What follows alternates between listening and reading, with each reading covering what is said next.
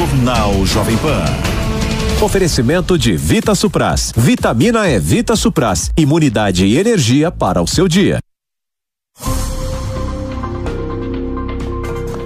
Olá, muito boa noite e a última sexta-feira de 2023. Aliás, neste dia a Argentina ganhou destaque no noticiário político e econômico brasileiro. Parece uma contradição em termos, mas quem vai explicar isso é o André Anelli, que está lá em Brasília, na capital federal, para onde, onde nós vamos imediatamente, no centro do poder. Anelli, isso porque o presidente da Argentina, Javier Milei, mandou uma carta para o presidente brasileiro Luiz Inácio Lula da Silva. Parece que num teor não deve ter agradado muito o Palácio do Planalto. Boa noite e te passo aí a palavra para você nos trazer as informações. É isso mesmo, Favale. Muito obrigado. Boa noite a você. Boa noite a todos ligados aqui no jornal Jovem Pan. O presidente da Argentina, Javier Milei, enviou ao Brasil uma carta em que formalizou a recusa do país de fazer parte do BRICS que é o grupo de cooperação econômica formado por Brasil, Rússia, Índia, China e África do Sul. Os demais membros do bloco também foram comunicados por meio de carta que apresenta as alegações do novo presidente da Argentina. De acordo com Milei, o governo dele vai rever decisões tomadas pelo antecessor, Alberto Fernandes. E uma das revisões é a criação de uma unidade especializada para participação no BRICS que não vai mais acontecer.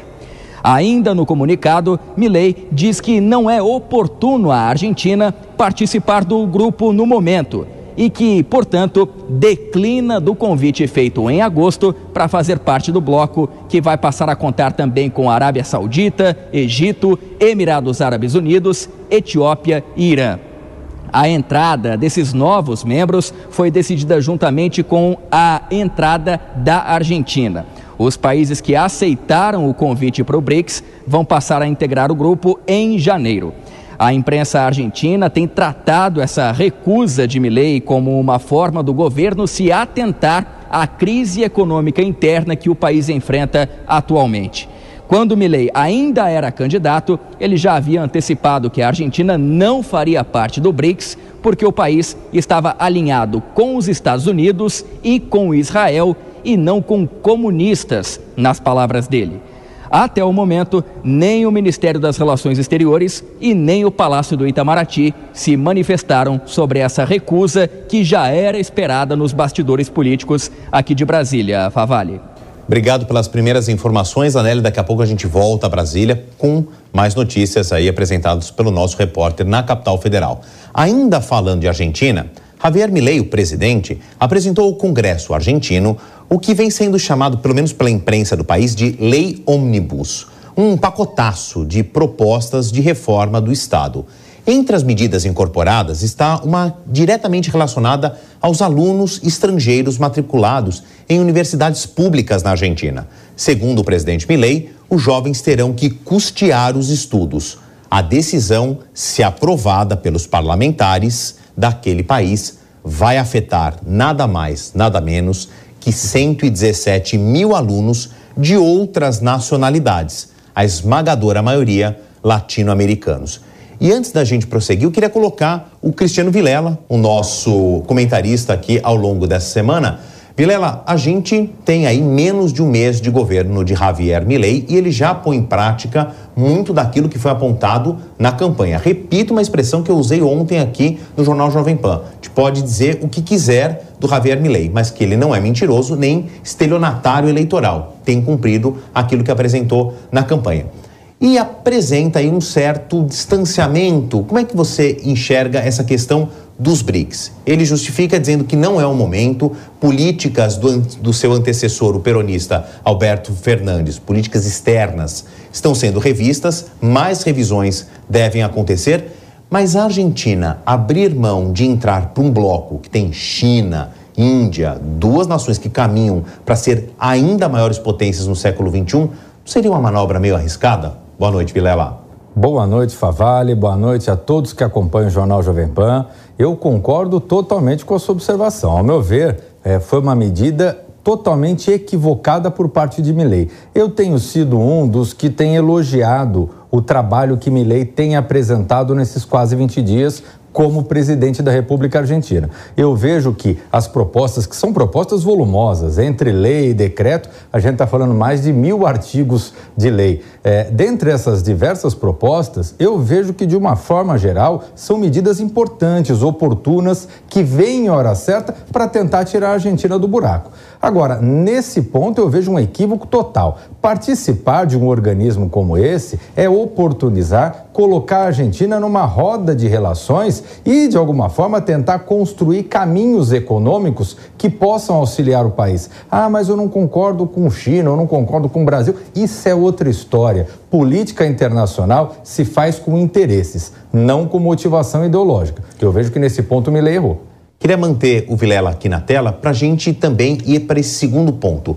Ele apresentou um pacotaço de é, medidas provisórias, quer dizer, peraí, eu me perdi aqui. Primeiro ele fez um pacotaço de decretos, achei a palavra que estava faltando. Que essas não dependem é, do Congresso. Mais de 300. E mais de 600 outras propostas que sim ele quer a elaboração do Congresso, a aprovação do Legislativo. Somando aqui, fazendo uma conta muito grosseira, passam de mil itens que devem ser reformados, que ele gostaria que fossem reformados na Constituição Argentina. E é claro que a imprensa do mundo inteiro, nós estamos fazendo a, nossa parte de ler esse calhamaço aí de propostas e agora chegamos à parte da educação.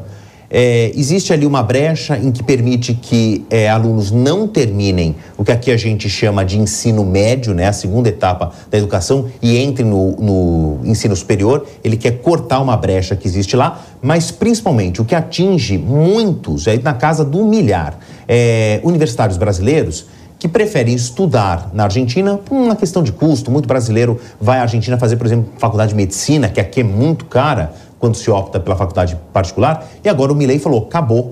O Estado argentino não vai mais custear esse benefício para estrangeiros e sim para apenas para os cidadãos argentinos. Como é que você viu também essa notícia que pipocou nessa sexta-feira, Vilela? Olha, Favale, eu, eu tive a oportunidade de estudar na Argentina durante alguma parte da minha vida. Eu fiz uma especialização na Universidade de Buenos Aires, no meu ramo, no ramo jurídico. É, a Argentina, ela tem uma característica de um ensino ensino médio, o ensino básico e do ensino superior de grande qualidade e, na grande maioria dos casos, sem custo nenhum. Até as universidades privadas, elas têm um custo muito abaixo se relacionados ao do Brasil, mantendo um padrão bom de qualidade. Então é natural que muita gente acabe se dirigindo à Argentina para estudar.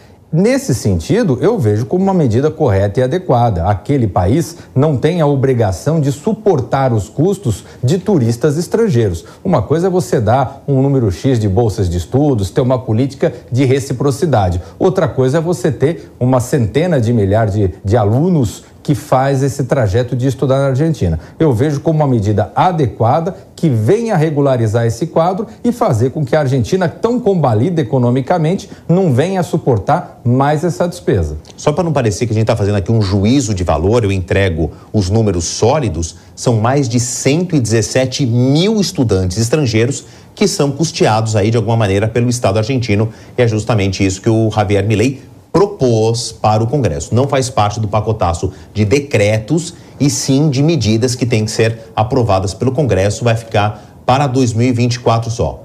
E falando em 2024, o ano tá ali, ó, na esquina, virando aqui o quarteirão. Segunda-feira já é ano novo. No Rio de Janeiro, a expectativa do comércio é boa, com o turismo do Réveillon. Mais de 3 bilhões de reais devem movimentar a cidade maravilhosa só nessa passagem de ano. A reportagem é de Rodrigo Viga. 3 bilhões de reais. Esse montante expressivo deve ser movimentado pelo Réveillon aqui no Rio de Janeiro, segundo cálculos feitos eh, pela Prefeitura Carioca. Um crescimento significativo de 15% em relação ao Réveillon de 2022-2023. Na virada de 22 para 23, a prefeitura calculou que foram deixados, injetados e movimentados aqui na cidade aproximadamente 2 bilhões e 600 milhões de reais. A festa como um todo deve reunir 4 milhões de pessoas. Só Copacabana, onde acontece o tradicional Show pirotécnico todos os anos, mais de 2 milhões. Cariocas, fluminenses, turistas nacionais e estrangeiros. A cidade está lotada. A Catalina e o Sebastian, que vieram do Chile, estão encantados com o Rio de Janeiro e já pensam no retorno, num regresso no futuro próximo. É muito bonito o Rio, eh, la verdad las playas maravillosas, eh, la gente amable, eh, todo muy bonito, caipirinhas muy buenas. Praias cheias, hotéis lotados, ocupação podendo chegar em algumas regiões da cidade perto dos 100% agora nesse final de semana. Tudo isso faz parte da economia do Réveillon. Isso sem falar em bares, restaurantes, pontos turísticos, táxis, transportes de van, aplicativos e muito mais. É a chance para muita gente que trabalha com turismo colocar um água a mais no bolso no final de cada ano. Na festa de Réveillon esse ano, haverá 11 locais com shows, atrações e alguns desses queima de fogos. A atração principal continua sendo a praia de Copacabana. Show pirotécnico de 12 minutos, fogos mais silenciosos, 800 drones, homenagem a Rita Lee e muito mais. Secretário Municipal de Desenvolvimento Chicão Bulhões comemora os números da festa, os 3 bilhões de reais previstos para a economia carioca nessa passagem de ano. A gente quer ver os bares, restaurantes, hotéis, todas aquelas atividades que se beneficiam do turismo e das atividades relacionadas a esse momento de festa na cidade prosperando e, claro, gerando mais oportunidades para os cariocas. O que a gente está querendo fazer é mostrar esse novo momento da cidade e usar isso como um cartão de visita, para que a gente possa incrementar ainda mais a vinda de novos negócios, novas oportunidades, novos eventos e trabalhar essa vocação turística da cidade. O desafio das autoridades é sempre garantir a segurança de cariocas, fluminenses, turistas nacionais e estrangeiros antes, durante e depois da festa do Réveillon aqui na cidade. Um esquema especial foi montado aqui na capital para tentar garantir a integridade das pessoas.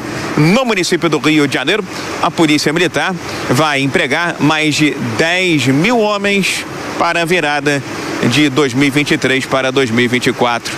Do Rio, Rodrigo Viga. Enquanto o Rodrigo Viga falava das pessoas chegando no Rio de Janeiro, vamos saber como é que está o fluxo de pessoas saindo de São Paulo. Para isso a gente vai se conectar ao vivo com Letícia Miyamoto, que está num ponto nevrálgico da saída do paulistano da capital. O terminal rodoviário né, na capital paulista, São Paulo. Letícia, inclusive, já preparada para o Réveillon, toda vestida de branco. É, Letícia, conta pra gente o óbvio, né? Muita movimentação, muita gente deixou para a última hora essa viagem de ano novo. Boa noite para você. Oi, Favale. Nós estamos na rodoviária do Tietê. Há muita gente por aqui, inclusive muita gente que deixou para a última hora e também os atrasados, viu? Que já passaram por aqui correndo para não perder o horário do ônibus. Boa noite para você e para todos que nos acompanham aqui no Jornal Jovem Pan. Olha só, de acordo com dados da Socicam, que é a concessionária que administra não só a rodoviária aqui do Tietê, onde nós estamos, como também do Jabaquara e da Barra Funda, entre hoje e amanhã, a expectativa é de que mais de 230 mil passageiros embarquem nesses três locais. Eu vou pedir agora para o nosso repórter cinematográfico Daniel Rocha mostrar, inclusive, essa movimentação por aqui para a gente ter uma noção, sendo que esse corredor é muito grande, né? Tem do outro lado também e as filas para comp as compras dessas passagens também estão enormes, viu, Favale? O, lembrando que o terminal rodoviário fica aberto 24 horas, então pelo menos até amanhã 230 mil pessoas nesses três locais. Entre os destinos mais procurados estão aí Florianópolis, Belo Horizonte, Rio de Janeiro, Angra dos Reis e também cidades do interior e litoral de São Paulo. Durante todo esse feriado prolongado, considerando a volta, né, portanto até o dia 2 de janeiro Janeiro, a previsão é de que quase 800 mil passageiros cheguem e também saem desses três, saiam desses três terminais. Como eu disse, considerando aí o terminal onde nós estamos, né, o Tietê, o Jabaquara e também da Barra Funda. Para toda essa operação que a Socicam reforçou, inclusive o quadro de funcionários para atender esses passageiros, foram disponibilizados mais de 2 mil ônibus a mais. E caso seja necessário para atender toda essa demanda, outros ônibus também devem ser disponibilizados. Considerando agora o total, né, o período de festas aí, tanto de Natal como também de Ano Novo, a concessionária estima que cerca de 2 milhões e meio de passageiros embarquem e desembarquem pelos três terminais rodoviários que eu citei aí anteriormente. Claro que, como sempre, a gente tem também algumas dicas para esse período, né? Para as pessoas evitarem transtornos, como, por exemplo, escolher o transporte rodoviário regular, que é por meio das rodoviárias, ter uma atenção com os documentos, precisa estar com o documento original e também com esse documento precisa ter a foto, né, do passageiro, chegar com uma antecedência mínima de pelo menos uma hora, porque realmente o movimento, as filas ficam muito intensas, até mesmo para fazer compras aqui, né, nas lanchonetes, para utilizar o banheiro, é tudo bastante intenso. E a remarcação das passagens precisa ser feita em um período mínimo aí de pelo menos três horas dessa antecedência. Então, se a pessoa, por qualquer motivo, precisar fazer essa remarcação ou precisar cancelar as viagens de ônibus, precisa ter uma atenção também com esse horário. E essa remarcação ou cancelamento deve ser feito diretamente com a empresa de ônibus. Favalho. Letícia, a gente já entendeu que o passageiro, o turista, vai ter que ter paciência para chegar no seu destino, principalmente se for aqui na parte litorânea. Agora, outra pergunta que todo mundo está se fazendo, seja nós que estamos aqui trabalhando e quem está viajando, é como é que fica o tempo aí na virada? Vai chover? Vai fazer calor? Tempo firme, estável? Olha, Favali, isso não é uma notícia muito animadora, viu? Isso porque eh, a maioria das regiões aí do Brasil deve ter um tempo instável na passagem para 2024 por conta de uma chegada de uma frente fria na região sul do país. As temperaturas mais baixas devem ser registradas no sudeste do país. Em São Paulo, segundo o Instituto Nacional de Meteorologia, o INMET, o clima quente, esse calor que a gente percebeu aí nos últimos dias, deve dar lugar a chuvas, a, a precipitações chuvas isoladas também, que devem ser acompanhadas de rajadas de vento e também de raios. Isso já a partir de amanhã, desse sábado. A máxima deve ser de 27 graus, de acordo com o Instituto, e a mínima de 18. Já no dia 31, os termômetros caem ainda mais na passagem para 2024. A máxima deve ser de apenas 21 graus e a mínima de 17.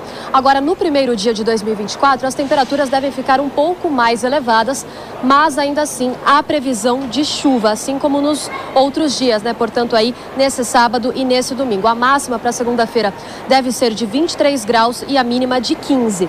De acordo com a Defesa Civil de São Paulo, tanto na capital como também na região metropolitana e em Campinas, a expectativa de precipitação é de cerca de de 50 milímetros durante esses três dias, os próximos três dias.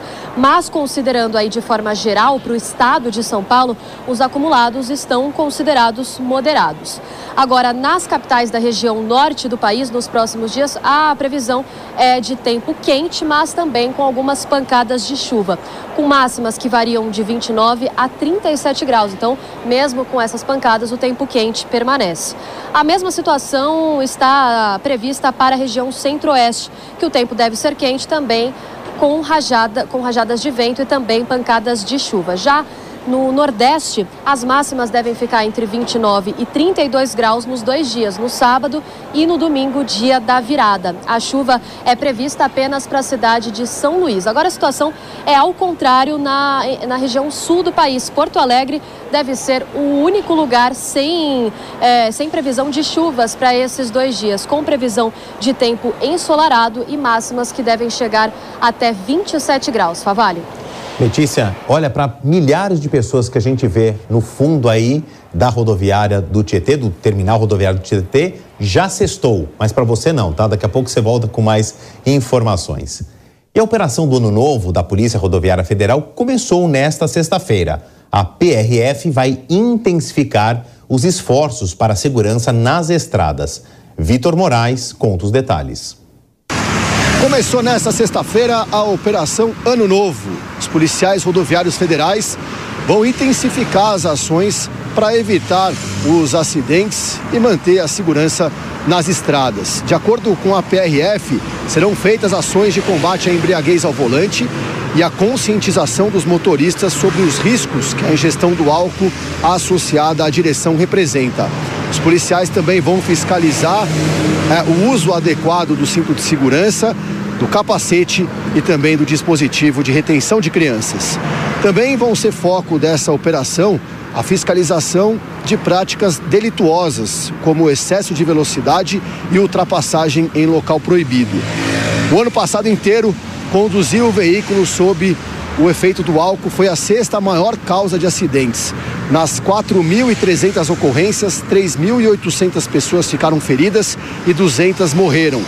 De janeiro a novembro desse ano, a estatística de sinistros provocados por ingestão do álcool pelo condutor apresentou uma queda de 18% na comparação com o mesmo período do ano passado.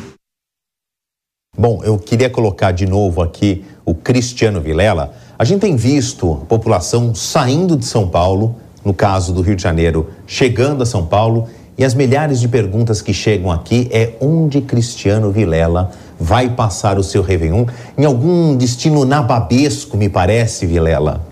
Olha, Favale, para nós que estamos aqui no plantão, que estamos trabalhando nesse, nessa virada de ano, não dá para fazer grandes viagens, grandes deslocamentos. Eu vou aqui para o interior de Minas Gerais, passar esse final de semana, essa virada de ano com meus familiares, com a minha esposa, com meus filhos, com a minha sogra, enfim, passar um, um Réveillon em família. Mas o que a gente vê nas ruas aqui de São Paulo já é uma movimentação, é um clima realmente de festa, de descontração. Muitos turistas aqui em São Paulo, na região da Avenida Paulista. Tem razão. Se mudar de ideia, olha, tem lugar na bancada, tá? Porque aqui a gente não vai parar um minuto sequer. Vamos falar da movimentação então das estradas na capital paulista? Imigrantes permanece com um tráfego congestionado no sentido do litoral. No quilômetro 30, do quilômetro 30 ao quilômetro 53, no sentido São Paulo. Do 57 ao 46, na Anchieta, tem lentidão no sentido do litoral. Essas são imagens ao vivo das câmeras das concessionárias e a gente está mostrando a praça do pedágio do, do complexo Imigrantes. Congestionamento na rodovia Padre Manuel da Nóbrega, sentido Praia Grande, do quilômetro 288 ao quilômetro 292. Paciência para quem resolver pegar a estrada agora. Voltando para o cenário da política nacional, Geraldo Alckmin, vice-presidente, quer prioridade na discussão sobre o novo ensino médio. A repórter Luciana Verdolim traz alguns pontos divergentes do projeto que foi aprovado lá em 2017. Olha, o Congresso Nacional já discute a reforma da reforma do ensino médio brasileiro. E o vice-presidente Geraldo Alckmin pretende agora incentivar esse debate. Ele disse que vai pedir que a proposta seja uma prioridade lá na Câmara dos Deputados em 2024. Para isso, o Alckmin pretende conversar com o presidente da casa, o deputado Arthur Lira, e o relator da proposta que já está em discussão lá na Câmara dos Deputados, o ex-ministro da Educação, Mendonça Filho.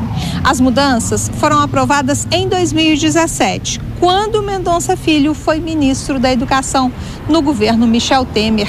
Por isso, ele defende o aperfeiçoamento das regras. Esse projeto estava pronto para ser votado agora em dezembro, mas acabou ficando para o ano que vem. O texto aprovado em 2017 durante a reforma propunha a flexibilização do ensino com a divisão da grade em uma parte comum, obrigatória, voltada para disciplinas básicas como português e matemática, e uma outra parte diversificada com áreas de aprofundamento que seriam escolhidas pelos estudantes, como área de exatas, humanas e biológicas. Só que há muitas reclamações de estudantes que não estariam tendo acesso aos conteúdos. Nem todas as escolas estariam conseguindo seguir as novas regras, causando prejuízo para os estudantes que se preparam aí para o Exame Nacional do Ensino Médio, Enem. Até por conta disso, das 3 mil aulas dos três anos do ensino médio, o governo está defendendo o seguinte: que pelo menos 2.400 sejam de base e 600 horas para o ensino daquela área que a pessoa gosta mais. No ensino técnico serão 1.800 horas na grade básica e mais 1.200 na técnica. E nesse caso, o estudante sai com dois diplomas: um diploma técnico, pode entrar no mercado de trabalho, e um diploma do ensino médio, pode fazer a faculdade. De Brasília, Luciana Verdolim. Infelizmente, há décadas a gente fala de crise e educação no Brasil, principalmente no ensino público, são quase sinônimos, né? A gente fala quase um pleonasmo falar do ensino público e as suas crises. Vilela, me acompanha aqui no meu raciocínio. A gente, vou parafrasear é, a Luciana Verdonin, que ela falou, já se fala na reforma da reforma. Quer dizer, parece que a gente tenta sair do buraco, mas ele vai ficando cada vez mais fundo. Tem uma saída? Olha, tem uma saída e mais do que ter saída, existe uma obrigatoriedade se o Brasil quiser avançar e superar um drama, uma dificuldade muito grande que é a questão educacional no Brasil. Vejamos, Favale, que nos últimos 30 anos o Brasil conseguiu aumentar o número de crianças na escola, o Brasil conseguiu aumentar a quantidade de tempo que cada pessoa, cada indivíduo passa nos bancos escolares, mas o Brasil não conseguiu melhorar nos rankings educacionais do mundo inteiro. E isso acontece muitas vezes por dificuldades na estrutura e por um currículo também defasado. Eu vejo que o novo ensino médio ele é uma proposta positiva, avança bastante. Naturalmente, pode ter discordância com relação a um ponto ou outro, mas eu concordo com o vice-presidente Geraldo Alckmin. Eu acho que está na hora do Congresso já apreciar de vez e tomara aprovar o texto que foi apresentado pelo relator Mendonça Filho. Deixa eu completar aqui o que você estava falando, Vilela. Não adianta nós termos quantidade a gente precisa chegar na parte da qualidade. Parece que está faltando bastante. Foi publicada hoje no Diário Oficial da União a medida provisória que propõe a reoneração da folha de pagamento a 17 setores da economia. O texto também prevê outras duas medidas com corte de gastos tributários para o aumento da receita. A reportagem é de Janaína Camelo.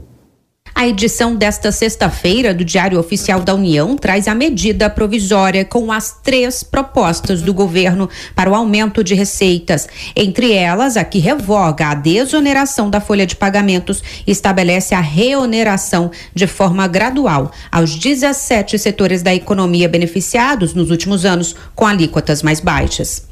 O texto estabelece que a partir do dia 1 de abril do próximo ano deixa de valer a regra atual, que é o pagamento de 1% a 4,5% sobre a receita bruta, ao invés dos originais 20% sobre a folha de pagamentos. Assim, o imposto volta a incidir, mas parcialmente e aos poucos até 2027, a depender da atividade econômica e sem chegar aos 20% que eram cobrados antes da desoneração começar a valer. As mudanças atingem 42 atividades econômicas que foram divididas em duas classes. A primeira, que inclui, por exemplo, atividades como transporte ferroviário, metroviário, comunicação e serviços de tecnologia, a alíquota começa em 10% ano que vem e chega a 17,5% em 2027. A segunda classe compreende as atividades como construção civil, indústria têxtil e mercado editorial. Nesse caso, a alíquota começa em 15% em 2024 até atingir 18,75% em 2027. No entanto, o texto prevê a isenção do pagamento da cota patronal sobre o primeiro salário mínimo dos trabalhadores.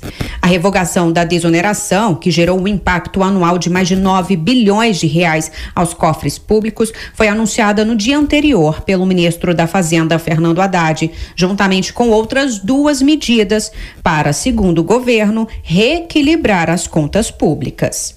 Nós nos comprometemos com é, um déficit de 1% do PIB, e se não fosse os 20 bilhões que nós tivemos que pagar é, do calote que foi dado no ICMS combustíveis do ano passado, nós teríamos chegado muito próximo disso uma das medidas é o fim gradual do programa que isenta as empresas de eventos do pagamento de imposto de renda e do PIS e COFINS, criado na pandemia. A retomada dos tributos começa em maio do próximo ano e deverá compensar a perda na arrecadação com a desoneração da folha. A terceira medida da MP é a mudança nas regras de compensação tributária imposta por decisão judicial. Empresas com mais de 10 milhões em créditos por pagamento de imposto indevido em anos anteriores só terá ressarcido 30% do valor ao ano, com um prazo máximo de cinco anos para liquidar a compensação total. Essa medida começa a valer já no dia 1 de janeiro. A medida provisória é de efeito imediato, mas ainda precisa ser analisado pelo Congresso num prazo máximo de 120 dias a partir de fevereiro, que é quando os parlamentares retornam do recesso legislativo. Para tentar aprovar a medida de fato, Fernando Haddad já planeja para o ano que vem uma série de reuniões com lideranças partidárias e dos setores atingidos. A desoneração terminaria neste ano, mas acabou estendida por decisão do Congresso, que derrubou o veto do presidente Lula à prorrogação do benefício até 2027, anteriormente aprovado na Câmara e no Senado. Nesta sexta-feira, a Frente Parlamentar do Empreendedorismo, que representa mais de 300 deputados e senadores, solicitou ao presidente do Senado, Rodrigo Pacheco, a devolução da medida provisória enviada pelo governo. O presidente da frente, deputado Joaquim Passarinho, do PL, disse que reonerar a folha é ir contra o poder legislativo. Essa medida provisória não tem razão de ser. Ela entra é, dez dias depois de derrubado o veto para cancelar os efeitos de uma lei aprovada pelo Congresso Nacional. Então, nós estamos entrando num período autoritário. Quem faz isso é período é, é, é regime autoritário, que passa por cima do Congresso, passa por cima da decisão inclusive da sua base que votou a favor é, dessa, dessa derrubada do veto. Após o ofício recebido dos parlamentares, Rodrigo Pacheco se manifestou por nota. Prometeu fazer uma análise apurada da medida provisória com o apoio da consultoria legislativa do Senado, especialmente sobre os aspectos de constitucionalidade do texto de se considerar uma estranheza medida do governo para anular decisão do Congresso e que nos primeiros dias de janeiro pretende reunir os líderes das duas casas para tratar do assunto. Segundo Pacheco, só depois poderá decidir se a medida provisória irá tramitar no Congresso ou não. Os setores impactados também reagiram. A Federação Nacional de Call Center, Instalação e Manutenção de Infraestrutura de Redes de Telecomunicações e de Informática, FENINFRA, criticou a condução do governo sobre o assunto. A presidente da entidade, Vivian Suruage, comentou a medida. Essa medida provisória, a nosso ver, ela vem para tumultuar.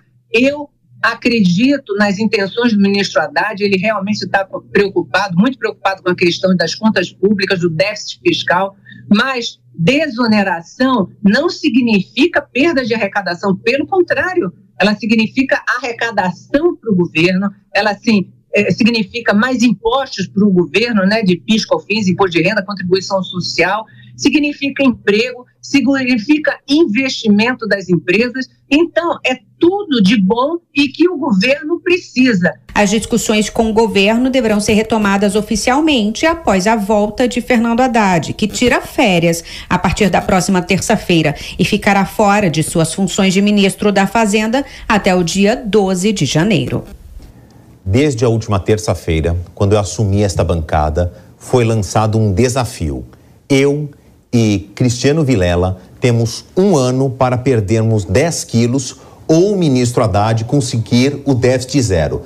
Lançado o desafio, quem que chega primeiro em dezembro de 2024 com a vitória, Vilela? Olha, olha Favale, eu já estou olhando aqui algumas academias na região para a gente poder fazer academia, fazer exercício, porque o ministro Haddad não vai conseguir o déficit zero de forma alguma.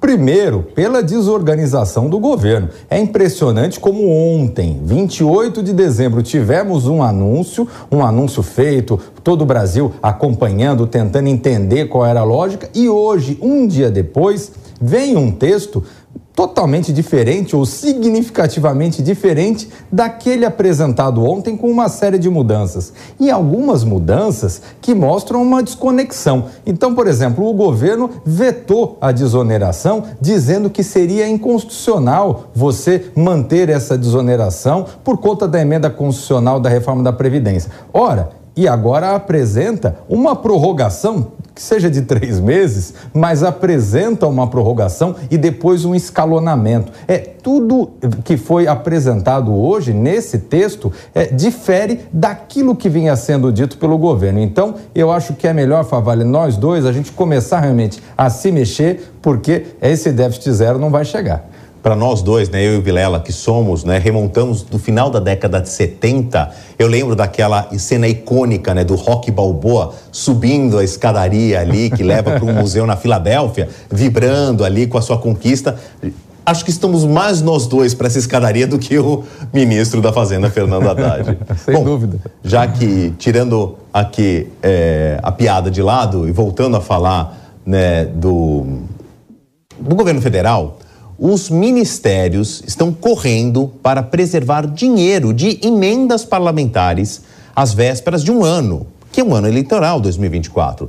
Sobre esse assunto, a gente conversa agora com o deputado federal Danilo Forte, do União Brasil do Estado do Ceará, que também é o relator da proposta de lei do orçamento de 2024. Nada mais justo que a gente abrisse aqui o nosso microfone no Jornal Jovem Pan para o deputado. Deputado, Aqui são termos complicados para os brasileiros que não estão tão acostumados a seguir o noticiário político econômico. Então a gente está falando de LDO, Lei das Diretrizes Orçamentárias. E dentro deste é, arcabouço, né, vou usar uma expressão aí muito forte de 2023, a gente tem é, as emendas parlamentares, que são verbas, estão previstas no orçamento da União para deputados e senadores usarem nos seus domicílios eleitorais, usarem ali é, seus, nas suas bases de governo. E se não me falha a memória, estas emendas parlamentares têm que ser pagas até o primeiro semestre para ter tempo útil de serem aplicadas. Vou começar com essa pergunta: como é que está o cronograma, né? Esse calendário para emendas?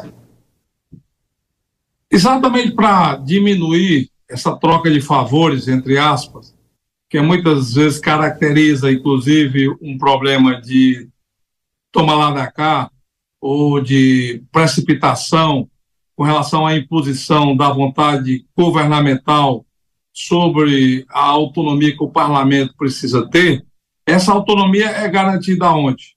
Na capacidade que o parlamento tem de construir o orçamento e, dentro desse orçamento, reservar um setor, uma parte é, financeira para cumprir obrigações é, determinadas pelo próprio parlamento. Então, as emendas parlamentares não é uma exclusividade nem do orçamento brasileiro, ela fortalece a democracia, ela faz com que a democracia se fortaleça no sentido de garantir né, uma impositividade do próprio orçamento, da previsibilidade orçamentária, porque o governo sabe que tem que cumprir essas emendas e tendo a obrigação de cumpri-las, vai fazer um orçamento em que vai ser previsível quanto vai disponibilizar de recursos ao longo do ano e, por outro lado, também garante a autonomia com o fim da troca ou da subserviência do Congresso Nacional aos ditames do governo de plantão.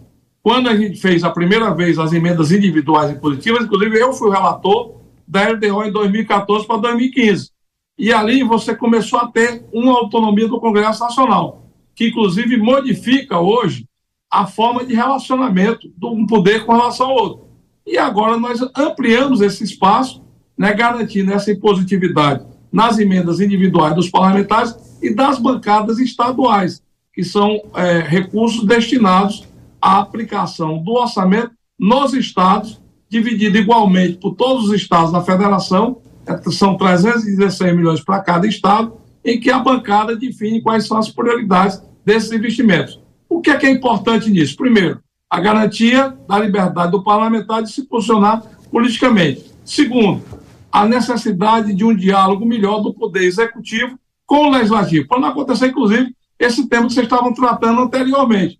Olha o embaraço em que nós nos metemos.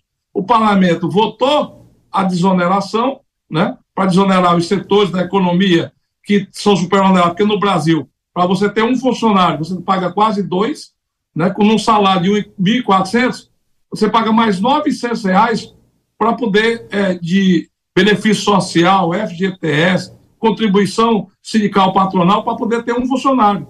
E aí você desfaz o que o Congresso fez e cria toda uma insegurança jurídica para poder acomodar uma situação é, na busca do, do déficit fiscal zero. Então, eu acho que com a previsibilidade, quanto mais impositivo o orçamento for, melhor. E quanto mais previsível, melhor, inclusive, para poder se ter a ambição de chegar a um déficit zero, onde tem um equilíbrio das contas entre a receita e a despesa. Deputado Danilo, nós estamos em tela dividida em dois. Eu vou pedir para que ela seja dividida em três, que eu queria colocar na conversa Cristiano Vilela, o nosso comentarista de hoje, a quem eu passo a, pa a palavra. Vilela. Deputado, uma boa noite, satisfação falar com o senhor aqui na Jovem Pan. Deputado, o senhor tratou de um tema muito importante, né, que a gente talvez tenha sido um dos temas mais comentados nos telejornais ao longo de 2023, que é justamente essa confusão entre os limites de atuação de cada poder. É, o senhor visualiza, o senhor vislumbra que talvez no ano de 2024 tenhamos essa, essa relação entre poderes mais bem orquestrada ou o senhor entende que a gente vai ter ainda muita bateção de cabeça pela frente até chegar num denominador comum onde cada poder esteja cumprindo as suas eh, pretensões, as suas, eh, aquilo que está estabelecido constitucionalmente? Eu acho que o diálogo é a peça fundamental, Cristiano. Se quanto mais diálogo houver, né, inclusive eu, nessa, nessa peregrinação que eu fiz pelo Brasil, discutindo a lei orçamentária, levando a discussão do orçamento para as pessoas, porque o orçamento é o dinheiro de todos nós, é o esforço que cada um de nós fazemos todos os dias para pagar impostos. É o nosso dinheiro. Então, em dia disso, o Brasil precisa entender que a peça legislativa mais importante é o orçamento. E, para isso, é necessário ter o diálogo. Eu escutei lá no Tocantins uma frase que eu gostei muito. Quanto mais eu escuto, menos eu erro. Então, os poderes precisam conversar entre si. Não pode estar o Poder Executivo encastelado, pensando que pode mudar a legislação a hora que bem entender, o que cria embaraço. E está aí o presidente, o ministro Haddad, que tinha tudo para comemorar os números da macroeconomia que melhoraram agora no final do ano, caiu exatamente numa armadilha que ele mesmo preparou para ele próprio. Por quê? Porque antecipou um debate sobre a questão da desoneração, que poderia, inclusive, vir na discussão da lei complementar da reforma tributária, inclusive eu mesmo propus isso a ele, ministro, vamos deixar essas matérias agora para a discussão da, da reforma é, tributária, que vai passar por uma lei complementar para poder definir os parâmetros do que foi é, preconcebido na reforma tributária, e dentro disso aí se discute, inclusive, o problema da desoneração, porque aí você tinha um, um, um, um colchão ampliado de fazer um debate, inclusive, sobre a ampliação da base tributária, que a própria reforma tributária tem. E você tem que diminuir essa transição da reforma tributária. O Brasil não pode ter é, legislações divergentes, porque isso cria insegurança jurídica e insegurança financeira para o próprio governo. Então, o governo tem que entender que tem que construir mais diálogo.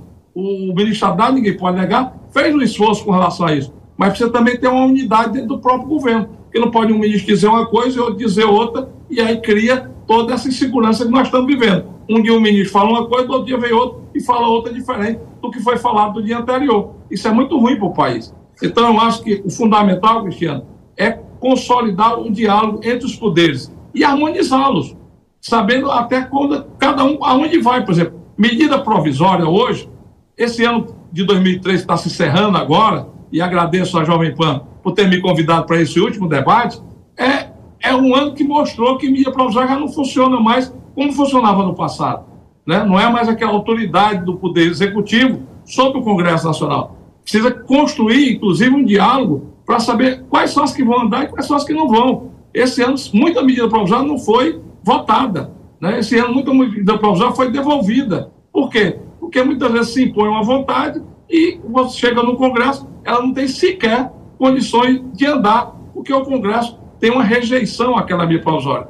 E eu não tenho dúvida que isso vai acontecer, inclusive, com essa da desoneração. Não tem, não tem 30 dias que nós votamos a questão da desoneração. Isso é uma desmoralização para o Congresso Nacional. Então, eu acho que a democracia ela requer uma maturidade, né? ela requer diálogo, e a gente tem que construir no diálogo uma base mais sólida para o Brasil do futuro.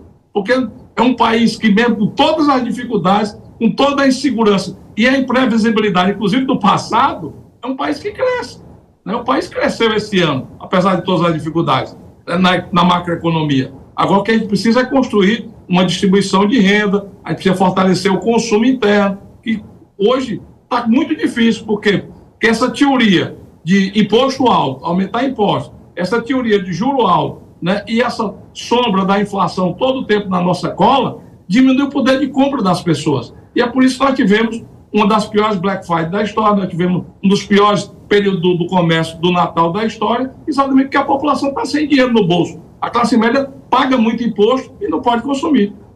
Deputado Danilo, eu queria pegar uma bola que o senhor levantou aí e para a gente encerrar aqui a nossa conversa, vou ter a indelicadeza de pedir uma resposta mais breve para a gente girar o nosso noticiário. Estamos olhando já para 2024, nós estamos nas últimas horas da úteis de 2023. Na opinião do senhor, na avaliação do senhor, qual vai ser o grande desafio em 2024 do governo federal dentro do Congresso? Consolidar a economia.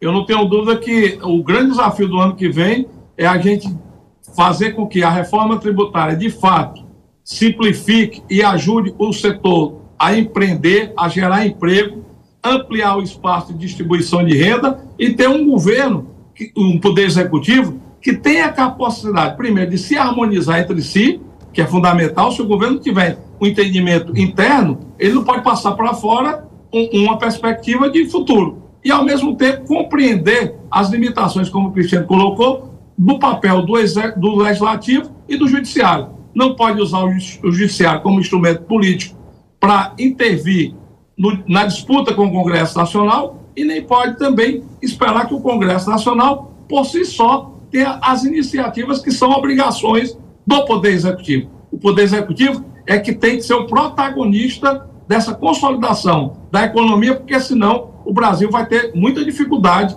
em 2024. Queria agradecer a presença aqui no nosso jornal, Jornal Jovem Pan, do deputado federal Danilo Forte, do União Brasil do Ceará. Desejo ao senhor uma ótima passagem, excelente festa de Réveillon, um ótimo 2024 e que a gente possa conversar com aí é, resultados positivos do cenário, tanto do Congresso quanto do governo federal. Até a próxima oportunidade, deputado. Obrigado, eu que lhe agradeço, Marcelo. Um abraço ao Cristiano. Vamos, se Deus quiser, nos rever muitas vezes em 2024 dentro de uma perspectiva melhor e, como todo bom brasileiro, somos obrigados a ser otimistas. Não podemos ser tolos, mas otimistas sempre. Obrigado. Obrigado Feliz mais uma 2024. vez. Para todos nós. A gente avança agora no noticiário internacional. A Rússia lançou mais de 150 mísseis e drones contra várias cidades da Ucrânia nesta sexta-feira, deixando pelo menos 30 mortos e mais de 160 feridos. O Luca Bassani está ao vivo lá na Europa, é para lá que a gente vai conversar com ele. Luca, faz um resumo aí daquele que me parece ter sido o pior dia de uma guerra que daqui a pouco, infelizmente, completa dois anos. Boa noite ou boa madrugada para você aí na Europa Ocidental, Luca. Boa noite também a você, Favalha, a todos que nos acompanham aqui no Jornal da Jovem Pan. Realmente, a guerra da Ucrânia, que não figurou tanto nos noticiários durante os últimos dois meses, teve hoje um dos seus dias com maior ataque, né, com maior número de mísseis e drones lançados pela Rússia em todas as regiões. Nós vemos que são cerca de 158 é, mísseis balísticos, mísseis de cruzeiro e drones que foram utilizados pelos russos para atingir as regiões de Zaporídia, Dnipro, Kiev, Lviv, Kharkiv, Odessa e tantas outras grandes cidades da Ucrânia. Até agora, são cerca de 30 mortos e mais de 160 feridos, dos quais muitos seguem em estado grave. E, neste sentido, o presidente Zelensky faz um apelo para que a comunidade internacional, vendo essa tragédia, vendo essas imagens, não desista do apoio financeiro e militar à Ucrânia em 2024. A gente vê que o presidente também prometeu uma retaliação aquilo que ele chamou de ato terrorista perpetrado pelo Kremlin, ao mesmo tempo em que os russos negam terem atingido é, estruturas civis, estruturas hospitalares, como os ucranianos disseram, sendo que grande parte desses mísseis acabou, infelizmente, atingindo áreas civis, áreas onde nós temos comércios, onde temos escolas, e com certeza o número de pessoas civis que morreram supera o número de militares no ataque de hoje. Neste mesmo sentido, o presidente Biden tem encontrado alguns entraves, algumas dificuldades de convencer os republicanos a votarem este pacote emergencial, este orçamento emergencial à Ucrânia de 50 bilhões de dólares, disse que é necessário adiantar esse processo de votação para os primeiros meses de 2024 para dar todo o respaldo ao povo ucraniano, que caso isso não aconteça, cenas como a de hoje, muito trágicas, poderiam se repetir e dar a vitória ao presidente Putin, que vem se fortalecido, do, tem se fortalecido durante os últimos meses. Vale ressaltar que apesar de termos uma mudança territorial pouco significativa na guerra da Ucrânia no ano de 2023, ainda 18% deste, que é o maior país unicamente europeu, continuam na mão do Kremlin e nada indica que a Ucrânia terá capacidade no curto ou no médio prazo de recuperar todas essas regiões. Luca, eu vou pegar uma expressão que você usou, né, que a guerra da Ucrânia não figurou muito nos últimos meses no noticiário internacional por conta da guerra de Israel contra o Hamas. E a Agência das Nações Unidas para Refugiados Palestinos, que é uma agência da ONU específica, afirmou que o exército de Israel disparou contra um comboio de ajuda humanitária na faixa de Gaza. Qual foi a resposta de Tel Aviv e Jerusalém a essas acusações, Luca? Olha, Favale, essas acusações muito graves foram negadas pela IDF, pelas forças de defesa de Israel e também outros responsáveis pelo exército israelense, dizendo que todos esses casos, todas essas supostas violações dos direitos humanos, ah, das quais tem sido acusado Israel durante os últimos dias, vão ser todas investigadas minuciosamente durante as próximas semanas. Aquilo que nós vemos é que internamente Israel tem tentado modificar um pouco a sua estratégia no que diz respeito a bombardeios indiscriminados na faixa de Gaza para é, encontrar uma é, estratégia de guerra um pouco mais cirúrgica, se assim podemos dizer, principalmente na parte central do enclave. Outra notícia que saiu hoje no noticiário que tem a ver com Israel é que as eleições municipais, eleições locais que aconteceriam em Israel em outubro, que foram postergadas para o dia 30 de janeiro, provavelmente serão adiadas mais uma vez para o mês de fevereiro e cerca de 700 candidatos que figuram entre o alto escalão do exército israelense não serão dispensados para a disputa eleitoral, porque, segundo o que o exército observou, essas pessoas são de extrema importância para o funcionamento do exército e para o êxito na guerra contra o Hamas. Em meio a isso, a gente vê que os ataques no norte de Israel, que são é, muitas vezes cometidos ou é, perpetrados pelo Hezbollah no sul do Líbano, continuam. E a tensão para que a guerra se torne um conflito regional, ela é constante, sempre com outros é, agentes regionais agindo, como os Houthis no Iêmen, o próprio Hezbollah e o Hamas tendo o respaldo, por mais que indireto, de muitos países do mundo árabe, exemplo do Catar, e também, é, não sendo árabe aí, mas a Turquia pelas falas de Erdogan durante os últimos dias. Muito obrigado pelas informações. Vai se aquecer aí, que está evidentemente muito frio nessa, por, nessa parte da Europa em que você está. Bom restinho de sexta-feira e até amanhã. Bom, a gente está falando de noticiário internacional. Vamos olhar o Brasil inserido nesse noticiário internacional pelo aspecto da economia. Aqui, o Brasil registrou uma leve queda de 0,01%, quase nada, no fechamento do ano. O principal índice da Bolsa de Valores ficou com alta de 22%. Isso sim, muito expressivo. E agora, para a gente saber o balanço do mercado no exterior, vamos conversar com William Castro Alves, que é estrategista-chefe da Avenue. Boa noite, William, mais uma vez. Te saúdo, nós nos falamos ontem, com ótimas perspectivas para 2024. Mas vamos começar, já que você está aí nos Estados Unidos, como é que foi o fechamento dos mercados em Wall Street? Teve uma perninha de, de pregão, não foi um pregão completo, fechou mais cedo, mas fazendo um balanço do ano, foi positivo para os americanos também? Boa noite. Boa noite, Pavalho. Boa noite, telespectadores. Sem sombra de dúvidas, né? Foi um ano que a gente começou com uma retórica muito negativa, né? Ou seja, a economia americana ela vinha desacelerando, uma inflação muito alta, juros subindo, o Banco Central americano tendo que subir juros para controlar essa inflação.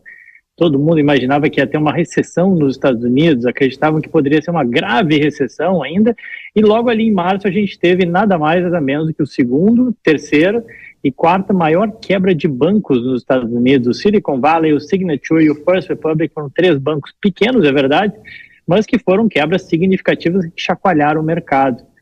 Pois bem, quem diria que hoje, né, chegamos aqui no último dia de pregão, hoje teve uma leve queda, mas ainda assim encerrando o ano extremamente positivo. O índice Dow Jones, o que menos subiu, subiu 13%, o S&P 24% e o Nasdaq subindo aí 43%, mais focado em empresas de tecnologia, que foram o destaque desse ano. William, eu lembro do que está falando, né, de uma quebradeira, não dá para generalizar, mas foi um noticiário importante econômico vindo dos Estados Unidos, principalmente no primeiro semestre. Eu lembro do Joe Biden vindo a público falando: calma, tá tudo certo, não tirem massivamente o seu dinheiro aqui dos investimentos nos Estados Unidos. Por que, que eu trouxe o Joe Biden aqui à nossa mesa de discussão? Porque o ano que vem teremos eleição nos Estados Unidos. E política e economia são grandezas que andam de mãos dadas.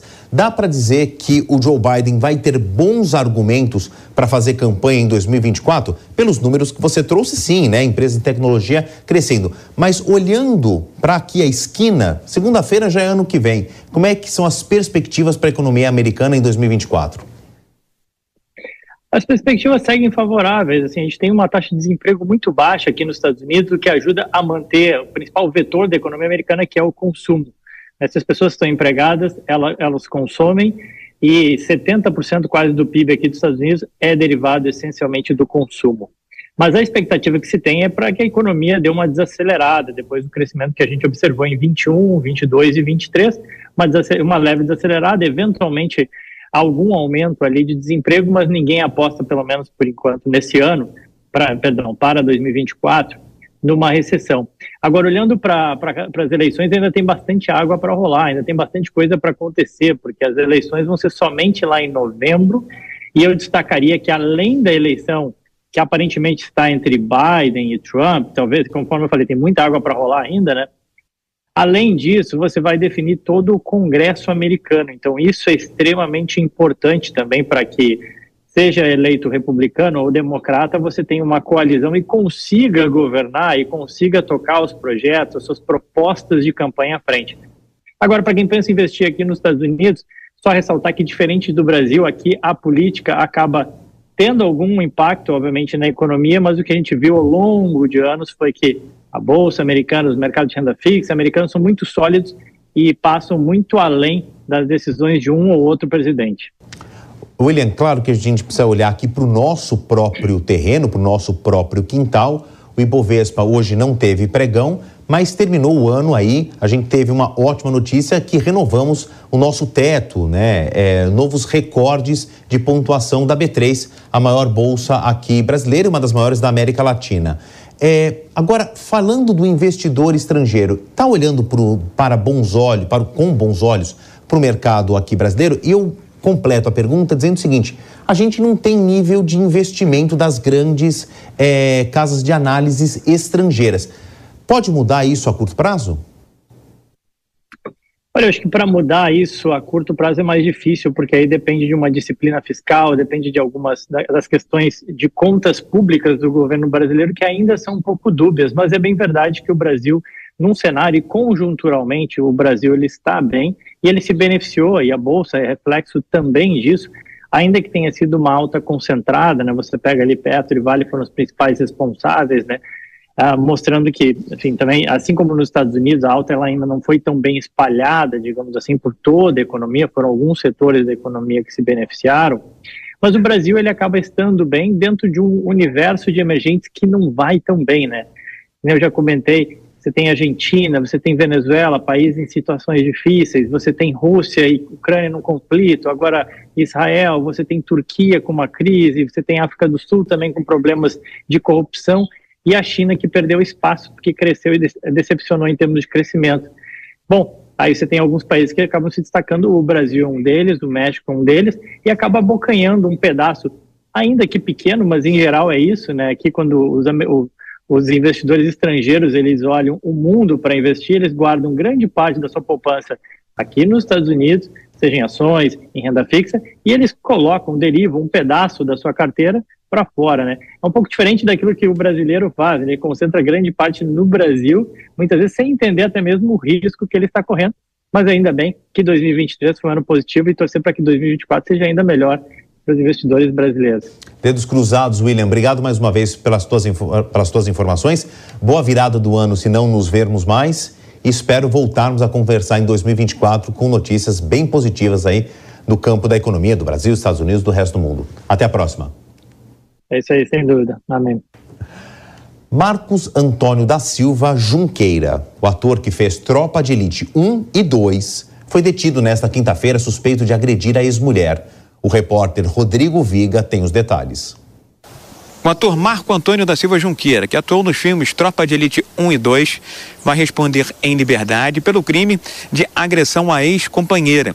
Ele foi enquadrado na Lei Maria da Penha e preso essa semana aqui no Rio de Janeiro. A acusação foi feita pela própria vítima, a ex-mulher do ator que atuou nos filmes Tropa de Elite 1 e 2. Ela procurou policiais na unidade de polícia pacificadora na comunidade Chácara do Céu, na zona norte da capital, para relatar as agressões. Os agentes procuraram Marco Antônio, mas não o encontraram. Ele acabou sendo detido na comunidade do Vidigal, que fica no bairro de São Conrado, na zona sul da capital.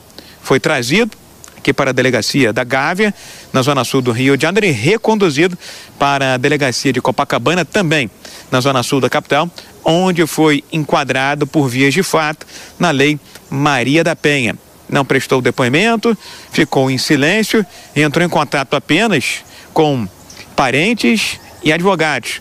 Uma fiança foi estabelecida pela polícia para que ele possa responder a essa acusação em liberdade. Marco Junqueira, além de ter atuado no filme Tropa de Elite 1 e 2, também teve participações em novelas, peças de teatro e nas redes sociais. Tem cerca de 100 mil seguidores do Rio. Rodrigo Viga. No próximo bloco, a gente volta a falar sobre a queda do desemprego no Brasil e acompanha a saída do Réveillon. Fica com a gente, o Jornal Jovem Pan faz um intervalo rapidinho. Até já.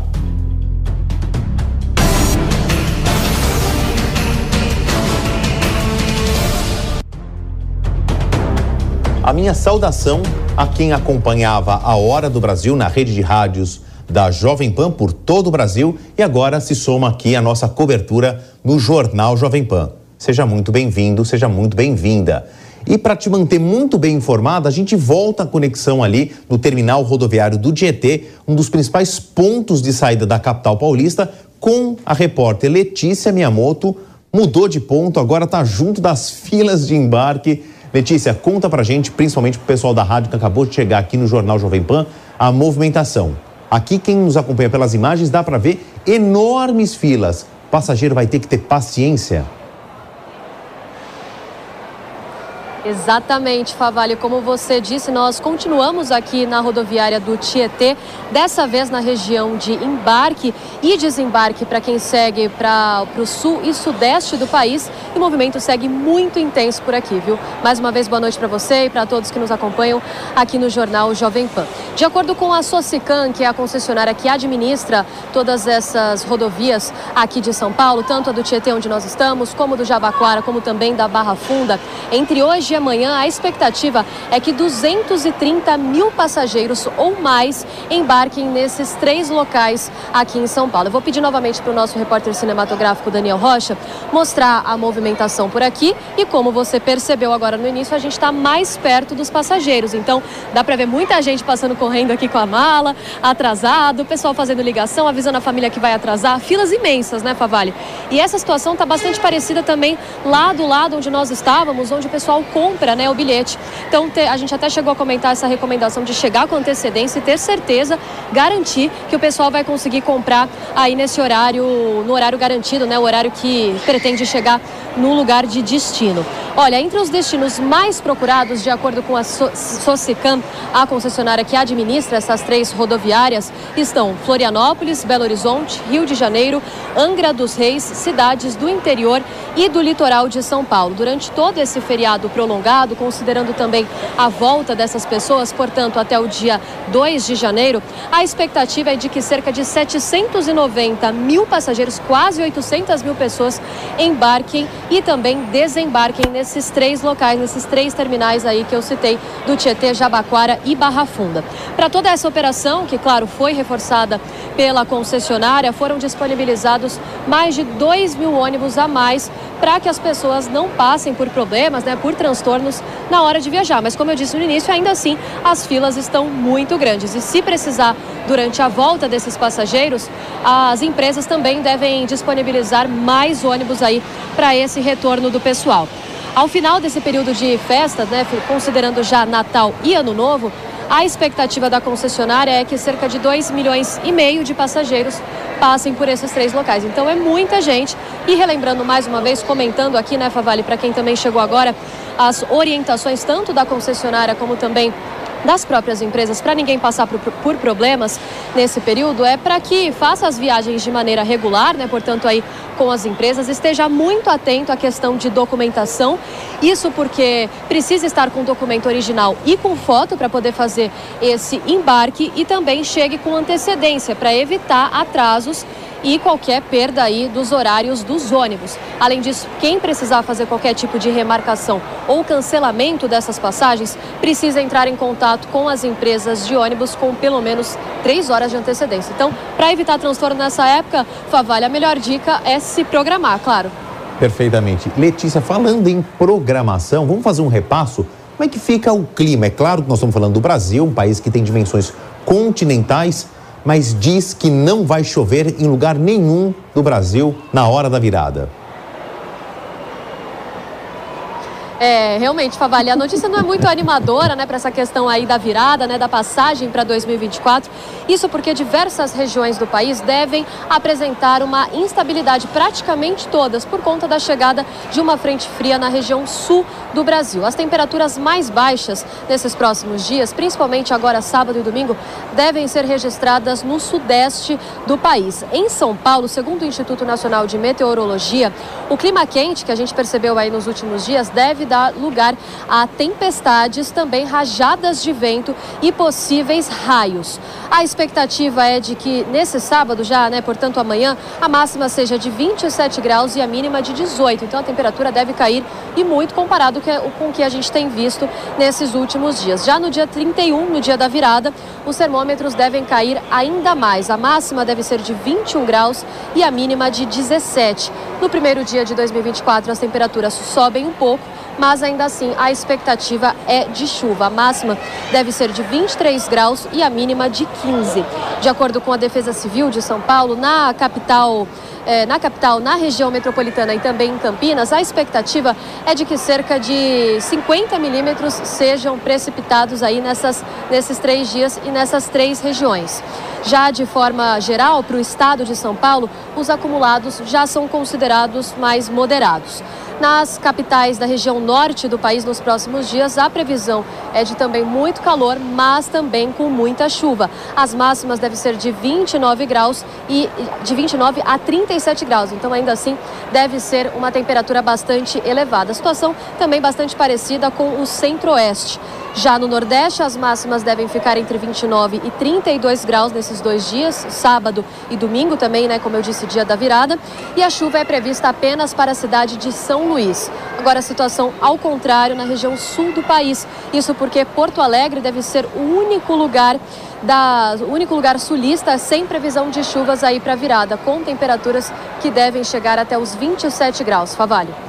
Obrigado mais uma vez, Letícia Miyamoto. Como vocês puderam acompanhar, ela está no terminal rodoviário do Tietê. Daqui a pouco a gente volta com mais informações sobre a saída ali dos ônibus. Agora vamos fazer um giro das estradas da capital paulista. Queria começar pela Padre Manuel da Nóbrega, que conecta a capital à Praia Grande. É uma das vias que leva à Praia Grande. As imagens, elas falam por si só, elas são das câmeras das concessionárias. Esse rastro de luz é o congestionamento, principalmente entre os quilômetros 284 e 292 da Padre Manuel da Nóbrega, sentido Praia Grande, saindo da capital paulista. Olha, são 8 quilômetros de congestionamento e quem estiver nos ouvindo por rádio, sabendo aí deste, é, desta lentidão, se dê por feliz, viu? Porque a situação, por exemplo, no, na, no complexo Imigrantes, né, que também liga a capital paulista ao litoral sul de São Paulo.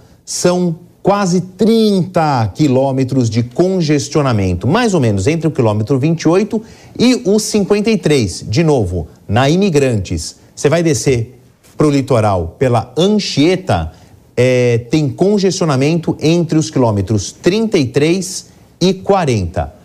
Se é que existe um, uma boa notícia nessa lentidão de veículos, é pelo excesso de carros e outros veículos mais pesados, como os ônibus, em direção ao litoral. Não existe bloqueio de vias, nem mau tempo, é apenas o excesso de veículos. Agora vamos dar uma olhadinha na Castelo Branco. A gente estava olhando para o litoral, vamos olhar um pouquinho para o interior, essa é movimentação da Castelo Branco. A gente não vê, pelo menos nesse ponto, nenhuma paralisação de veículos. Lembrando então que a pior é a situação saindo da capital indo para o litoral está na Imigrantes com praticamente 30 quilômetros de um congestionamento. Aí também para o interior também excesso de veículos, mas não há problemas na via. Bom, vamos falar de futebol agora é uma incógnita envolvendo o comando da seleção brasileira de futebol. Vanderlei Nogueira explica melhor isso pra gente. O Real Madrid e Carlo Ancelotti concordaram em prolongar o contrato até 30 de junho de 2026. Deu a lógica, deu o óbvio, com a insistência da CBF em dizer que era só uma questão de tempo.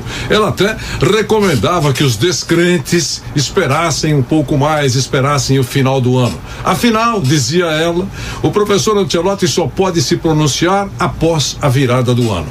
Foi levando a situação, empurrando com a barriga, sempre criando uma grande expectativa e descredenciando quem não acreditava na vinda do professor Ancelotti, um estrelado treinador, a verdade. É verdade que raros jornalistas afirmaram que o negócio estava fechado.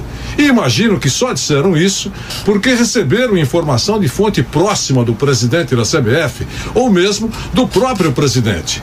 A maioria, o que é normal, tinha um pé atrás. Mas com Fernando Diniz como interino, teoricamente asfaltando o caminho do professor Ancelotti para a estreia do italiano na Copa América, como foi anunciado recentemente, até horas atrás era esse o cenário.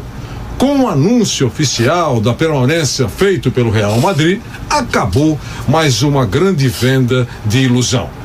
Mas eu admito que muita gente boa foi enganada, até, com todo respeito, o reitor trapalhão da Universidade de Parma. Todo mundo lembra que fez uma importante homenagem ao professor Ancelotti, com muita gala, com muita liturgia, desejando boa sorte no comando da seleção brasileira. E naquele momento, o silêncio do professor Ancelotti ou foi para não con provocar constrangimento no ilustre reitor, ou ficou em silêncio para dar, digamos, uma reprimenda futura ao precipitado máximo responsável de uma universidade de quase mil anos de história. Fim de novela. Até a próxima. Nesse restinho de ano, uma boa notícia. Segundo o IBGE, o desemprego no trimestre encerrado em novembro caiu para 7,5%. É o menor índice desde fevereiro de 2015. O número de pessoas ocupadas chegou a 100 milhões e meio, um recorde na série histórica. Os detalhes do Rio de Janeiro com Rodrigo Viga. A taxa de desemprego no país baixou no trimestre móvel encerrado em novembro deste ano para 7,5%, segundo a PNAD contínua do IBGE. O Instituto Brasileiro de Geografia e Estatística é a menor taxa para esse trimestre móvel encerrado em novembro desde 2014. Olhando para a série encadeada, é o nível mais baixo desde fevereiro de 2015, quando a taxa de desemprego também foi de 7,5%, de acordo com dados da Pesquisa Nacional de Amostras por Domicílio Contínua. Agora, no mês de novembro, A taxa ficou em 7,5%, tinha sido de 7,6% no trimestre imóvel encerrado no mês de outubro. O total de pessoas desempregadas procurando trabalho ficou relativamente estável. 8,2 milhões de pessoas. Mas o destaque mesmo é o total de pessoas empregadas. 100,5 milhões de brasileiros estavam ocupados, trabalhando formalmente ou informalmente em novembro eh, desse ano. Final de ano, normalmente, é uma época de geração de vagas, já vislumbrando as festas eh, de fim de ano, como Natal e Réveillon. Só que agora, nesse trimestre móvel encerrado em novembro, os destaques foram construção civil e indústria, um sinal de uma melhora no ambiente econômico. Juros em queda, inflação mais baixa, eh, crédito eh, melhorando, isso tudo, inclusive, deve retroalimentar os melhores números do mercado de trabalho em dezembro e no ano eh, de 2024. O trabalho formal cresceu, mas o total de informais superou 39 milhões e bateu o recorde na pesquisa do IBGE agora no mês de novembro. Vamos ouvir a gerente da pesquisa do IBGE, Adriana Berengui, analisando o mercado de trabalho no mês de novembro. Nesse processo de expansão da ocupação, contribuíram principalmente o crescimento do número de trabalhadores na indústria e na construção. Sendo que na indústria o crescimento da população ocupada se deu fundamentalmente por meio de carteira de trabalho. O crescimento do número de trabalhadores ele ocorreu, né, seja pelo emprego sem carteira, eh, como também é, por meio de trabalhadores por conta própria, mostrando é, nesse trimestre a importância né, é, para a expansão do número de trabalhadores, é, seja na parte formal da ocupação, como também é, a expansão de trabalhadores que se inserem informalmente. Essa semana, o governo divulgou também os dados do CAGED, que tem a ver com o mercado de trabalho formal com carteira assinada no país. Em novembro, o saldo foi positivo em 130 mil vagas e ao longo do ano já foram geradas mais de 1 milhão e 900 mil vagas de emprego com carteira no país, de acordo com os dados do Caixete do Rio. Rodrigo Viga. Vou pedir para dividir tela com o Cristiano Vilela Vilela, vou tava, tava falando é, de esporte agora, o Vanderlei Nogueira estava falando de seleção brasileira. Vou pegar uma frase aí típica da cobertura da crônica esportiva, né, para usar. Uma coisa é uma coisa, outra coisa é outra coisa. Os números que o Rodrigo Viga apresentou na reportagem dele são muito animadores. 7,5% do desemprego, menor de uma série histórica, tem aí mais de oito anos, quer dizer, quase uma década. Só que a gente, olhando os números absolutos ainda, anotei aqui, são quase 80 milhões de desempregados. 7,5% de desemprego, também queria trazer esse número. Existe um cálculo né, estatístico, matemático, quando a gente fala de emprego, 3,5% é o chamado é, desemprego pleno, né, o emprego pleno, que a esmagadora maioria da população economicamente ativa está empregada. Com 7,5% a gente está longe, mas estamos nos aproximando. Diante de todo esse balaio que eu coloquei de números aqui, qual é a tua avaliação, Vilela? A gente está caminhando aí com mais pessoas empregadas, 100 milhões, mais de 100 milhões de brasileiros com a carteira assinada, mas ainda temos 80 milhões procurando emprego. Estamos bem, mas ainda falta bastante, né, Vilela? Ainda falta um longo caminho, viu, Favale?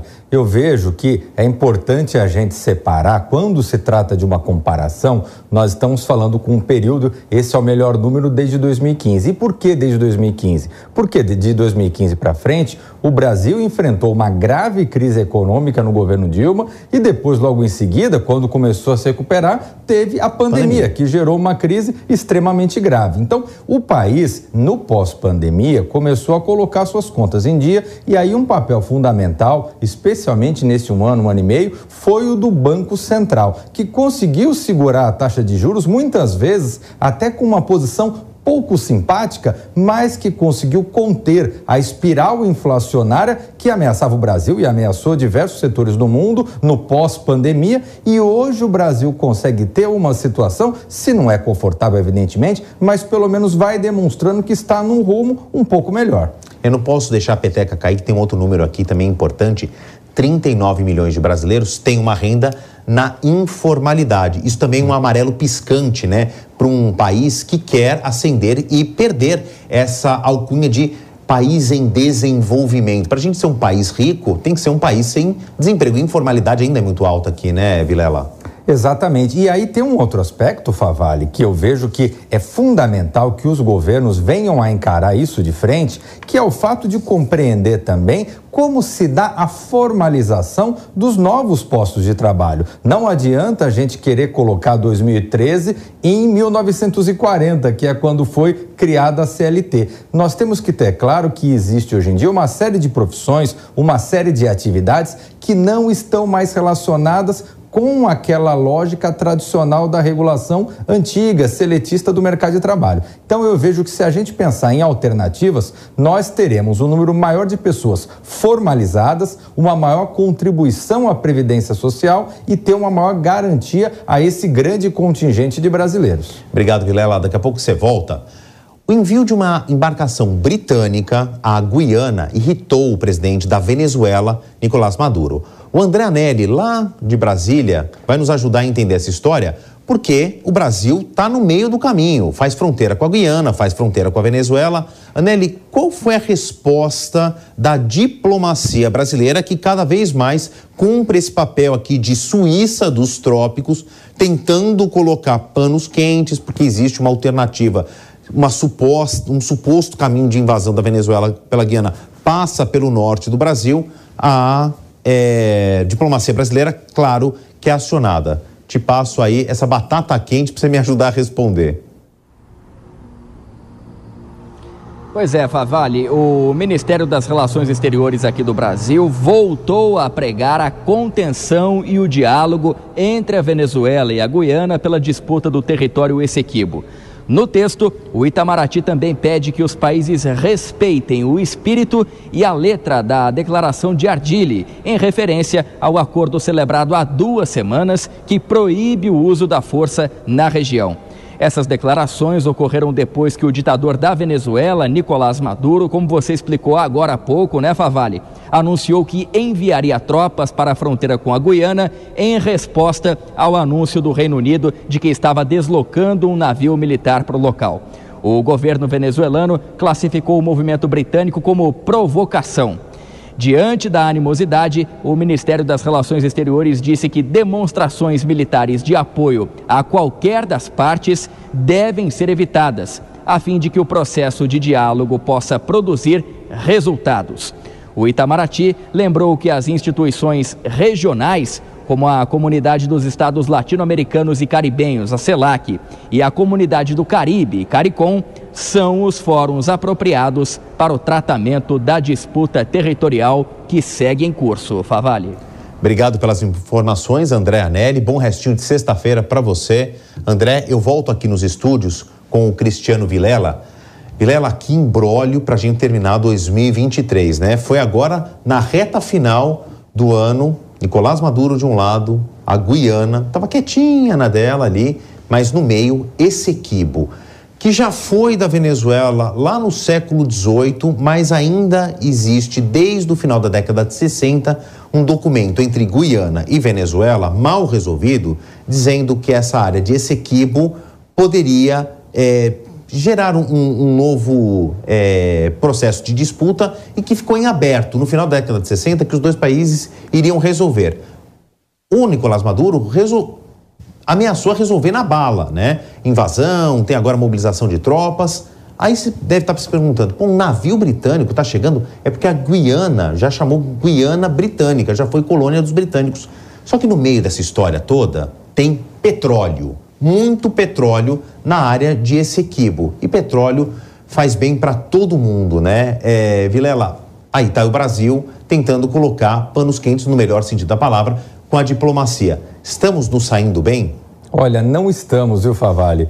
É, é uma pena porque o Brasil está dando mostras de que aquele ímpeto que o presidente Lula gostaria no início do governo, no início do ano, de ser uma de retomar um papel de liderança continental, especialmente aqui na América do Sul, na América Latina, de que esse projeto está indo por água abaixo. Você vê que no início veio tentando ressuscitar o Unasul e tentando ter um protagonismo, ter um diálogo muito forte, mas nada disso aconteceu ele viu é, desafetos políticos serem eleitos nos países vizinhos e agora, no final do ano, vem esse imbróglio no seu quintal, nos limites, na sua fronteira, onde o Brasil, ao invés de assumir uma posição firme, tentou colocar uma posição de neutralidade, mediar um acordo, mas esse acordo não está sendo respeitado. Eu vejo que nesse sentido vai precisar realmente dos Estados Unidos e da Inglaterra para garantir o território da Guiana. Obrigado mais uma vez, eh, Cristiano Vilela. Servidores públicos do governo do Distrito Federal envolvidos nos atos de 8 de janeiro foram denunciados pela controladoria do GDF. Ao todo, 45 funcionários do GDF foram alvos de investigação realizada pelo órgão. Janaína Camelo. A Controladoria Geral do Distrito Federal pediu a instauração de processo administrativo disciplinar contra quatro servidores públicos que participaram dos atos do 8 de janeiro. Após investigação de caráter sigiloso, o órgão concluiu que há elementos suficientes que caracterizam infrações disciplinares cometidas pelos quatro servidores. Ao todo, 45 funcionários públicos do GDF foram alvos de procedimentos de investigação preliminar pela controladoria. Mas por ausência de evidências, os inquéritos sobre 41 servidores foram arquivados. Os quatro servidores denunciados pela controladoria são funcionários das secretarias de Saúde, Educação, Justiça e da Companhia Imobiliária de Brasília, Terra Cap. Cabe agora a cada órgão decidir se instaura ou não o procedimento administrativo disciplinar contra os funcionários. Se o procedimento for aberto, os servidores públicos terão direito de defesa. Se condenados, as penas variam, desde o afastamento temporário ou até mesmo, a depender da gravidade do ato cometido, a perda definitiva do cargo público. E no próximo bloco, mais uma boa notícia. Vamos falar sobre os números recorde do turismo no Brasil. De novo, é uma pausa rapidinha. Daqui a pouco a gente volta.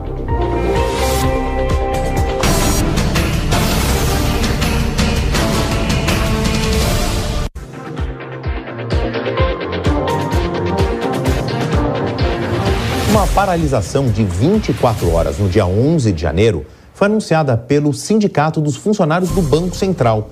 Eles alegam que a greve é uma resposta de uma forma desigual de tratamento do governo entre eles e outras categorias, como policiais, federais e auditores da Receita Federal. Começa a valer hoje a lista com 165 novas doenças ligadas ao trabalho. E sobre esse assunto, a gente conversa agora com Fernando Abdala, que é advogado especialista em direito trabalhista, quem eu começo a entrevista saudando, agradecendo a presença aqui no jornal Jovem Pan. E aí, é, doutora Abdala, eu vou começar com a pergunta mais óbvia de todas, né? 165 novos, novos termos que podem justificar a ausência do trabalhador, aquele que tem carteira assinada. O burnout virou a grande, o grande verbete aí dessa reforma? Boa noite, boa noite a todos os telespectadores. Sim, o, burnout, que é a doença do esgotamento profissional, é, é, é, uma das doenças hoje mais importantes e mais impactantes no ambiente de trabalho, e ela está sendo reconhecida agora pelo Ministério da Saúde como um ponto de atenção para o atendimento ao trabalhador na rede de saúde. Mas ela já era uma doença reconhecida pelo Ministério da Previdência e pelo Ministério do Trabalho para todos os efeitos legais, e é uma síndrome que nós sabemos que no mundo do trabalho tem que ser atendida, tem que ser cuidada com muita atenção. É, muita atenção. Então, certamente agora, esse reconhecimento, essa inclusão na lista do Ministério da Saúde vai permitir a esse ministério que atenda na sua rede hospitalar, na sua rede de saúde, com muito mais cuidado e muito mais atenção a todos os trabalhadores que sofrem dessa síndrome e de todas as outras que constaram que foram acrescidas à lista. Senhor Abdala, eu vou colocar aqui na nossa conversa o Cristiano Vilela, também advogado, aí vocês vão conseguir é, ter um encontro melhor aí nos termos. Vilela, te passo a palavra. Doutor Fernando, boa noite. Satisfação falar com você aqui na Jovem Pan.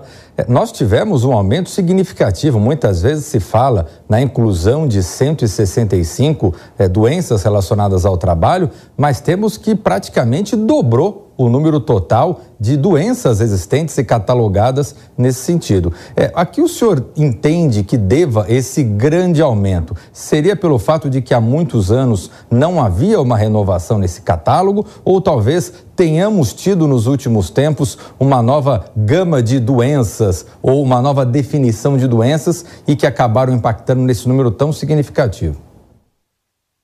Certamente, é, o motivo é o longo período é, de atualização. Se não me engano, são quase 24 anos.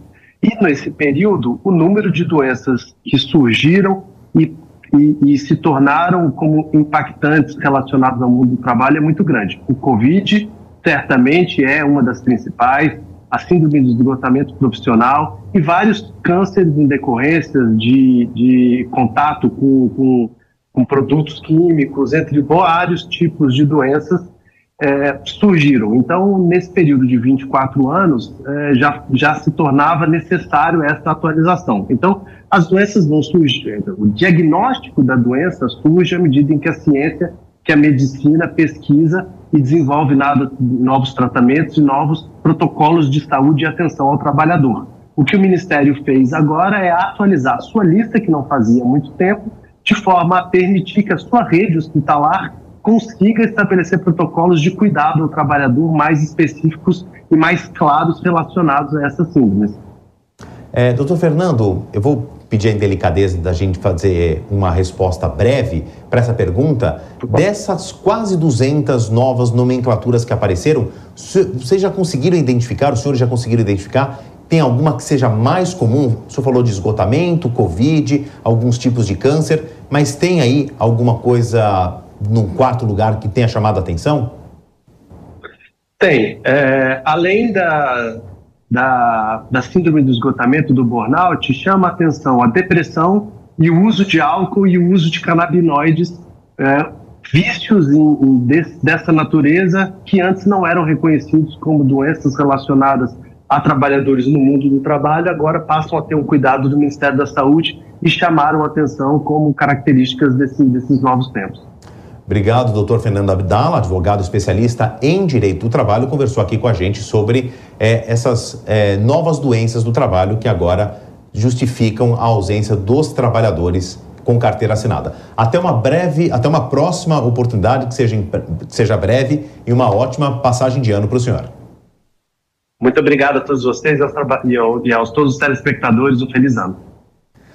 Conforme dados da Pesquisa Nacional da Cesta Básica de Alimentos, o PNCBA, que é realizada pela, pelo DIEESE, será possível comprar 1,83 cesta básica, quer dizer, menos que duas, com o novo salário mínimo que começa a vigorar em 2024. Quem traz todas as explicações é a repórter Soraya Lawande. De acordo com dados da Pesquisa Nacional de Cesta Básica de Alimentos realizada pelo DIEESE, né, eles preveem que o custo médio do conjunto de alimentos que compõem uma cesta básica, normalmente né, por 13 itens alimentícios, custava em média no mês de maio de 2023 R$ 791,82. Assim, o salário mínimo nacional a R$ 1.320 tinha naquele momento poder de compra equivalente a 1,67 cestas básicas, ou seja, menos de duas cestas básicas. Em 1 de janeiro, com o novo salário, né, estimando uma cesta básica com valor de R$ 772,98, o salário mínimo poderá comprar 1,83 cestas básicas. Na série histórica da relação entre as médias do salário mínimo anual e da cesta básica, é possível notar que a quantidade de 1,83 cestas básicas é a maior desde setembro de 2020. Aí o Diese ele traz um pouco de comparação né, em relação aos salários é, nesse passar dos anos e eu vou trazer alguns destaques. Por exemplo, em 2014, quando o salário mínimo girava ali em média em 724 reais, era possível comprar 2,10 cestas básicas. Em 2015 houve uma queda, uma ligeira queda para 2,02 cestas básicas. No ano seguinte, 2016, o número continuou a cair e era possível comprar quase duas cestas básicas. O salário mínimo era um pouco maior, de 880 reais. E aí passando direto já para 2020, com a pandemia da Covid-19, o salário mínimo girando ali em 1.045 reais, a quantidade voltou a cair de cestas básicas para 1,88. O número de cestas que poderiam ser compradas continuou caindo até 2022 e voltou a subir agora em 2023. E a partir do dia 1 de janeiro de 2024, o salário mínimo oficial do Brasil será de R$ 1.412, o que representa um ganho real de 5,77%. Casas noturnas que adotarem medidas de prevenção à violência contra a mulher poderão agora receber um selo que diz que o ambiente é protegido. O projeto de lei aprovado no Congresso, instituindo o protocolo de segurança Não é Não, foi sancionado nesta sexta-feira e quem nos conta os detalhes é Janaína Camelo. A criação do protocolo não é não e do selo que certifica que o estabelecimento cumpre as regras para a proteção de mulheres contra a violência foram publicadas no Diário Oficial da União. A medida de prevenção foi aprovada no Congresso no início de dezembro e sancionada nesta sexta-feira pelo presidente Lula. De acordo com o texto da nova lei, o protocolo será implementado em casas noturnas e boates e em eventos musicais realizados em locais fechados e shows que vendam bebida alcoólica. O objetivo é promover a proteção das mulheres, prevenir e enfrentar o constrangimento e a violência contra elas. Entre as regras que devem ser seguidas pelos estabelecimentos estão assegurar que na sua equipe tenha pelo menos uma pessoa qualificada para atender ao protocolo, manter em locais visíveis informação sobre a forma de acionar o protocolo e os telefones de contato de emergência em caso de indício de violência, proteger a mulher e proceder às medidas de apoio, afastar a vítima do agressor, identificar possíveis testemunhas do fato e isolar o local onde existam vestígios da violência até a chegada da Polícia Militar ou do agente público competente. Se o estabelecimento dispuser de sistemas de câmeras de segurança, garantir o acesso às imagens à polícia e aos envolvidos e preservar essas imagens por no mínimo 30 dias. Além disso, a lei determina que o estabelecimento garanta todos os direitos da denunciante. A nova lei também diz que os estabelecimentos poderão adotar protocolos próprios, mas tudo deve estar sinalizado nos sanitários femininos, para que as mulheres possam alertar os funcionários sobre a necessidade de ajuda. As casas noturnas que cumprirem as regras receberão o selo Não é Não Mulheres Seguras. De autoria da deputada federal Maria do Rosário, do PT, o protocolo instituído por lei foi sugerido logo após o caso de agressão sexual em uma boate em Barcelona, na Espanha, envolvendo o jogador de futebol Daniel Alves, hoje preso, acusado de estupro. Na ocasião, a vítima pôde acionar o protocolo que foi adotado pela Casa Noturna como medida contra o assédio sexual e a violência contra a mulher. Vilela, você como advogado vai me ajudar a entender e explicar melhor para quem nos acompanha pela televisão, pela internet, pela rádio o seguinte, né? Que os termos de proteção ao cidadão já estão previstos em lei. Mas quando se criam mecanismos mais específicos que ampliem essa proteção, isso é mais garantia de segurança ou é um complicador aí do sistema jurídico brasileiro? Olha, Favalha, eu vejo que isso pode ser um complicador, porque não é toda casa noturna, todo restaurante, todo, todo local desses que estão elencados para ter essa estrutura que tem capacidade de ter estrutura. Nós estamos falando de um Brasil com dimensões continentais e que tem umas centenas de milhares de estabelecimentos simples e que seguramente não vão ter capacidade de conseguir fornecer esse tipo de compromisso que está sendo colocado a partir de agora. Eu vejo que é evidente, é muito bom, é muito importante, isso deve ser feito, deve ser estimulado, mas eu tenho dúvidas se essa lei de fato ela vai sair do papel em todo o Brasil. Talvez em, em grandes cidades, em grandes espaços você deva ter isso, mas talvez nos lugares mais afastados eu vejo com dificuldade. Entendi. Bom, o governo federal termina 2023 com um rombo próximo de 145 bilhões de reais nas contas públicas. Se soma aqui a nossa cobertura o Raul Veloso, que é economista e especialista em contas públicas.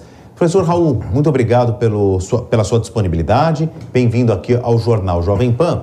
E eu vou começar aqui numa posição como jornalista, porque ao longo do ano aí a gente fala aqueles termos é, que já estão muito habituados no inconsciente coletivo do nosso telespectador, do nosso ouvinte, que é o seguinte: terminou o mês tal e o vilão da inflação foi o tomate, foi a passagem aérea, foi é, a gasolina, foi a energia elétrica que aumentaram. Mas cá entre nós, né, entre mim, o senhor e as milhares de pessoas que estão nos acompanhando, o vilão da inflação é sempre o governo que gasta mais do que arrecada. Eu estou errado?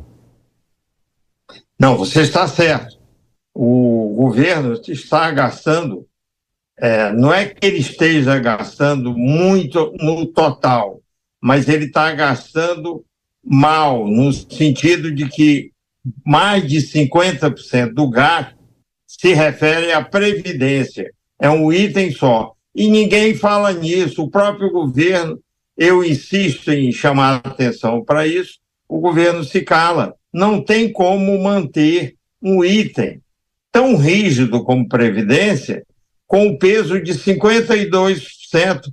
Ele era, em 1987, 18% do total. Ele subiu de lá para cá para 52%. Aí os investimentos hoje da União é, são de 2% do total. O investimento em infraestrutura, que é fundamental para a economia crescer. Sabe quanto a economia cresceu de 87 para cá? Algo entre 1 e 2% ao ano em média. Por quê? Porque o gasto está errado. Ele é todo concentrado num item só, que é, é muito rígido, muito complicado, e já existe uma determinação constitucional para arrumar essa casa, e o governo não faz nada, fica falando em coisas que a gente pode aqui contar e discutir sem tocar no que é essencial. Professor Raul, vou colocar na nossa conversa aqui o Cristiano Vilela, nosso comentarista hoje no Jornal Jovem Pan. Vilela, já te passo a palavra. Professor Raul, boa noite, satisfação falar com o senhor aqui na Jovem Pan. Professor, o senhor vê alguma forma do governo conseguir avançar na economia sem que faça um corte significativo no gasto público, especialmente é, sem que faça uma reforma administrativa, que seria talvez a única forma de cortar esse excesso de penduricalhos, esse estado inchado que nós temos hoje no Brasil? A reforma administrativa não é tão importante como a gente às vezes pensa. O que eu já expliquei, pelo peso do item no total, é que o problema é um excesso de gasto previdenciário. Nós viramos o país onde talvez hoje se gaste mais com a aposentadoria e pensões do mundo. E nós temos de reduzir isso. Tem um passo a passo não deveria ter resistência política forte, porque tem um procedimento que não vai penalizar ninguém. Eu, infelizmente, não vou ter tempo para explicar isso. Eu apenas posso lhe dizer que dá para fazer, está tudo pronto para a gente executar. Não é a reforma administrativa. Lá só vai ter briga e pouco resultado. Aqui, sem briga, nós conseguimos abrir um espaço para o investimento deixar de ser 2% do total e poder ser até, digamos, 10, 15% do total. É isso que nós temos de fazer. Não podemos fugir dessa tecla. Professor Raul, é uma discussão quase que mundial razões diferentes, mas a discussão é quase a mesma. No mundo inteiro se discute agora as previdências, aposentadorias, pensionatos, porque a população mundial está vivendo mais, então a, a conta não fecha, né? É, teoricamente, as pessoas têm que trabalhar mais ou não se aposentar tão cedo. Este é o problema aqui no Brasil. A gente já teve uma reforma nesse sentido. O que mais que está faltando, já que o senhor falou tanto da, da questão previdenciária, onde mais a gente tem que mexer? Pois é, é, é nela que nós temos de mexer e a, a razão é basicamente demográfica e o envelhecimento do sistema, que no início dele não tinha problema, porque as pessoas estavam todas trabalhando, elas geravam receita e tinha poucos, havia poucas pessoas recebendo aposentadorias. Agora isso se inverteu. Ah, não só o sistema envelheceu, como a, as pessoas estão vivendo mais, como você falou. Então, a gente tem de fazer reforma e depois fazer uma capitalização. A solução é capitalizar, quer dizer, guardar recursos ativos para que no futuro, quando as pessoas se aposentarem, elas tenham um lugar de onde tirar o dinheiro para pagar as aposentadorias toda, todo o segredo é como fazer a capitalização. O mundo já enveredou por esse caminho, porque lá nos países da Europa, eu estou falando do mundo mais desenvolvido, nos países mais desenvolvidos, esse problema demográfico e essa história das pessoas viverem mais já aconteceu bem antes da gente. Só que chegou aqui e olha o peso no do, do sistema do governo federal. O gasto representa hoje, era 18 há pouco tempo atrás, hoje é 52%. E veja, nos estados e nos municípios, nós temos uma previdência, eu vou usar dizer, milionária, que não há em outros lugares. Nós temos entes, são mais de 2 mil municípios que estão esperando o seu equacionamento e a Constituição manda fazer e nós não fazemos. Só aí é que nós vamos abrir espaço para investir e fazer outros gastos essenciais. E o país está esperando por isso. Perfeito. É... Professor Raul, o presidente Lula sancionou uma medida provisória das subvenções que altera regras para benefício do ICMS e aumenta a arrecadação federal. A medida, provisória, a medida provisória perdão, é a principal aposta do Ministério da Fazenda na reta final deste ano para elevar as receitas para o próximo. A estimativa é que a medida aumente em até 35 bilhões de reais a arrecadação do governo. Até que ponto isso ajuda de fato o ministro da Fazenda, Fernando Haddad, a cumprir a meta de zerar o déficit das contas públicas em 2024, se é que zerar o déficit das contas públicas é possível em 2024? Eu acho que não será possível, número um. Esse é o primeiro ponto. O segundo ponto, não adianta eu querer aumentar impostos, porque os impostos vão drenar o sangue da economia. Eles não são o, o elemento que está faltando para que o investimento aconteça e aí você gere uma produção maior, uma economia que vai estar produzindo bem mais do que antes. Se eu for pelo lado do, dos impostos, eu vou apenas identificar de onde eu vou tirar os recursos e esses recursos vão ser usados para quê? Para pagar a Previdência, que é onde o gasto está explodindo. Não, não é tanto a despesa com o pessoal em atividade. As pessoas acham que é aí, não é. O peso maior é da Previdência. Como eu vou repetir, na União é 52% do total. E se você vai para todos os estados e todos os municípios, esse peso ainda é maior. E nós estamos é, fazendo, tomando medidas do lado da arrecadação, que é o lugar errado para mexer. a, a mexer na arrecadação, aumentar a arrecadação, vai sugar recursos do sistema econômico para, vou repetir, ser direcionado na União, nos estados e não sei quantos mil municípios que já estão adotando o regime previdenciário formal, esses entes vão usar o dinheiro basicamente para pagar os gigantescos déficits previdenciários que nós temos. E aí, para onde vai, é, de onde virá o dinheiro para a gente investir em infraestrutura e fazer o país funcionar bem melhor, numa capacidade maior de prestar esse tipo de serviço. Ele não virá de lugar nenhum, não tem milagre, não vai cair do céu nós temos de redirecionar os recursos da Previdência para os investimentos e, em alguma medida, para a saúde, que sempre é um lugar onde há carência, e para a educação. Então, é aí que nós temos de fazer uma mudança e nós estamos perdendo tempo, batendo cabeças a, apenas com essa fixação, na tentativa de zerar o déficit primário, só que o déficit primário ele não vai ser zerado, porque a sociedade hoje, você está vendo essa história aí de aumentar a arrecadação, como, é, como, nós estamos, como nós estamos dando com os burros na água nisso, a sociedade não vai aceitar essa reoneração da folha, é um absurdo.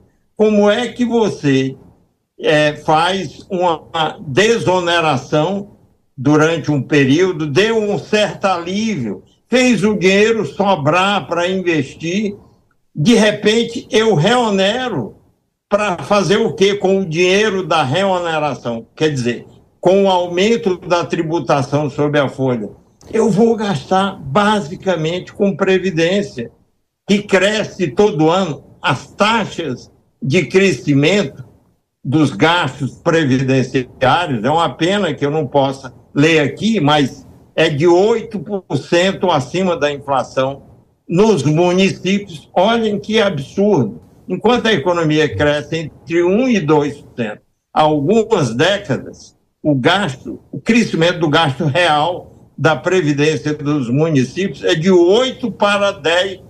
10%. Não, não sustenta não tem como sustentar. Eu preciso arrumar o gasto previdenciário, como eu disse. Existe um passo a passo, mobilizar recursos para capitalizar os vários regimes e, quando se espantar, a Previdência está andando sozinha e funcionando autonomamente. E aí o dinheiro sobrará para o que nós precisamos, que é investir não há como crescer nem melhorar a distribuição de renda se nós não investirmos em infraestrutura. Eu tenho estudos elaborados fora daqui, na elite dos países, que demonstram que quando nós temos é, o aumento do investimento em infraestrutura, nós conseguimos simultaneamente fazer a economia crescer e, pasmem, melhorar a distribuição de renda. Isso está documentado estatisticamente. São gráficos que mostram no mundo inteiro isso acontecendo. E aqui nós estamos na idade da pedra lascada. Desculpem a franqueza.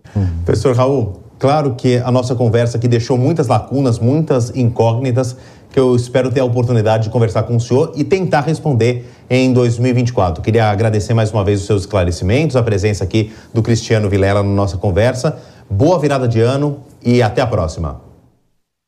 Ok, até a próxima. Deus nos ajudará e, e alguém um dia fará o que precisa ser feito. Estamos torcendo. 29 de dezembro é um dia marcado na história do Brasil. Há um ano, o rei do futebol nos deixou aos 82 anos, em 2023. O primeiro ano sem Pelé foi um ano recheado de homenagens. Veja na reportagem de Pedro Henrique Sperber. Um ano, 365 dias de uma das, se não a maior, perda do futebol mundial. O rei estava internado no Hospital Albert Einstein desde o dia 29 de novembro do ano passado para uma reavaliação do tratamento de um câncer no cólon. O câncer foi, talvez, o único adversário que conseguiu superar Pelé. A morte do ex-jogador do Santos e da seleção brasileira foi sentida por cada brasileiro e é lembrada diariamente no seu mausoléu na Baixada Santista. Lembranças não são apenas de quem viu, mas também de quem apenas ouviu falar, como a Kátia, que descreveu a sensação de visitar o Pelé. Nós não tivemos oportunidade de vê-lo no estádio jogando, a não ser pela televisão, né?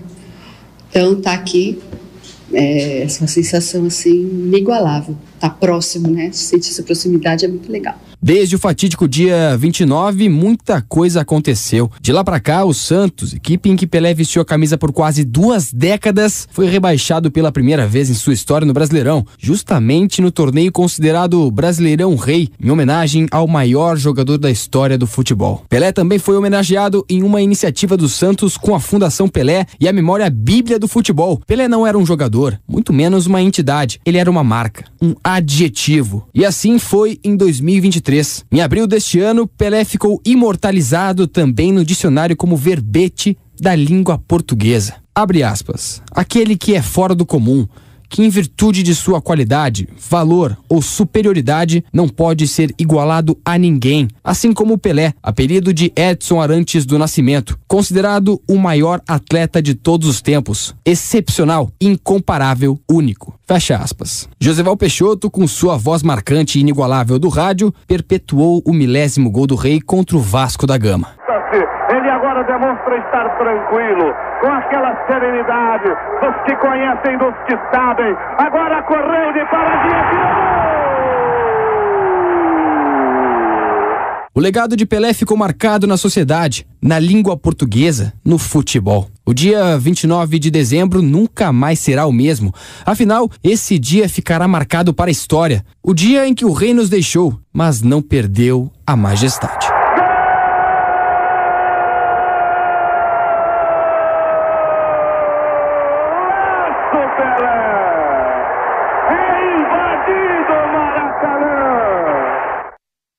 E é com essa justa homenagem ao rei do futebol que a gente encerra a edição desta sexta-feira, o último dia útil de 2023 do Jornal Jovem Pan. Mas aqui, atenção para essa última informação.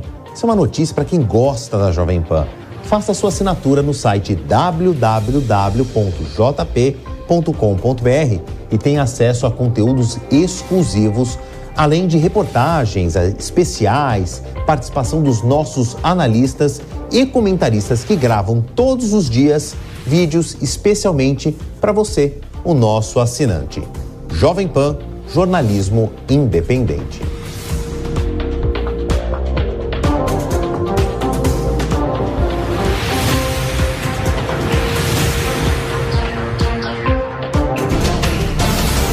Jornal Jovem Pan.